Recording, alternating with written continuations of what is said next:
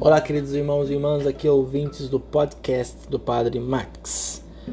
Jesus não diz eu dou a ressurreição e a vida, ele diz eu sou a ressurreição e a vida. Se permitirmos que ele nos una a si, que nos faça participantes de sua divindade, venceremos a morte e teremos a vida para sempre.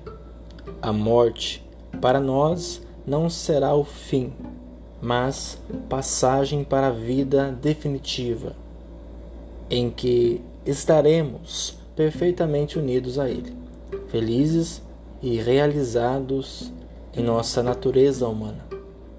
Nele está toda a plenitude da vida, da paz, da alegria eterna.